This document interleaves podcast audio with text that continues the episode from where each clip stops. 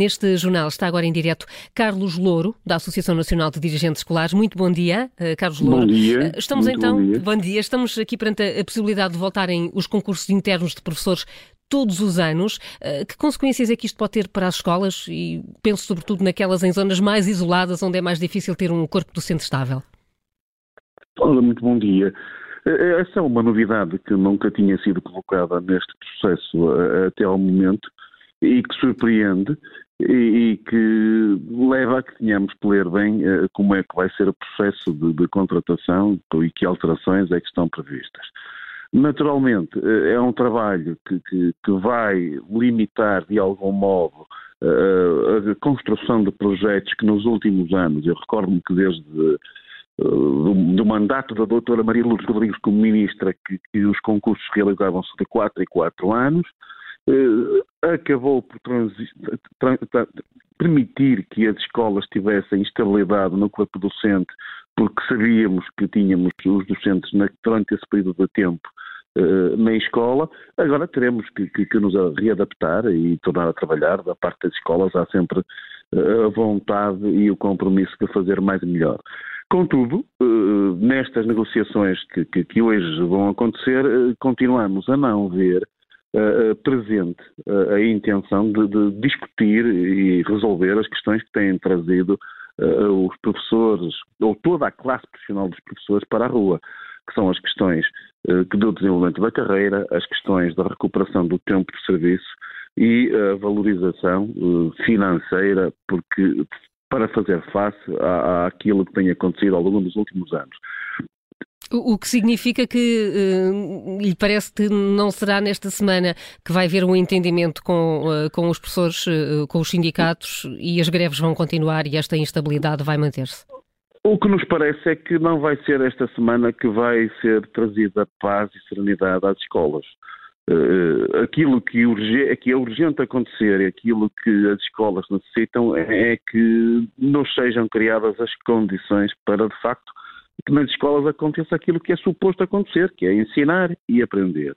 E, e com a continuidade, ou é que estão, está- estão os professores, quando saem para a rua, a falar de uma coisa e o Ministério está a propor outra. E não é com, com- com este com, estas resoluções e pelo que dizem, esta é a última ronda de negociações e negociações que são, foram demoradíssimas e, e que cuja demora permitiu que houvesse o crescimento da onda de contestação. Não nos parece que seja esta a solução e que vai resolver o problema que, que- que está na rua e que é patente a toda a gente. Eh, eh, Carlos Louro, ontem a Associação mani- manifestou preocupação precisamente no cumprimento dos serviços mínimos que foram decretados precisamente por causa do prolongamento das greves. O Ministro já disse que há de haver boas soluções. Eh, Consegue entender quais poderão ser? Da parte dos ministros, eu tenho havido sempre a admissão de- de- de- da necessidade do diálogo e a abertura para compreender aquilo que têm sido as reivindicações apresentadas. A questão é demorar as respostas. Eh, Relativamente aos serviços mínimos, é, um, é, um, é de muito difícil execução os serviços mínimos decretados na passada sexta-feira. Eh, dificílimo é estar a rever os horários eh, construídos no início do ano letivo eh, para todo o ano, numa circunstância eh, em que vamos pensar, o no, no próprio texto dos serviços mínimos fala da necessidade de proteger e garantir, proteger os alunos e garantir condições de igualdade a todos os alunos.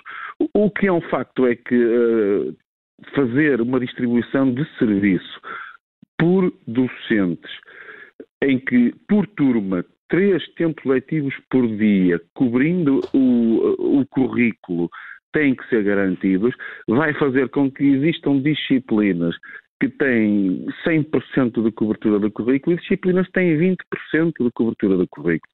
Não garante condições de igualdade algumas.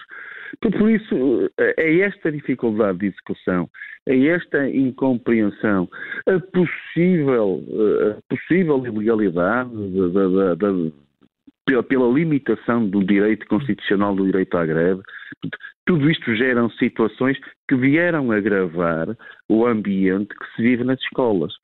E, e, o que menos é necessário neste momento é que isso perdure. É urgente que, no mais curtíssimo espaço de tempo, que se tomem medidas que impeçam o crescimento deste movimento de contestação nas escolas.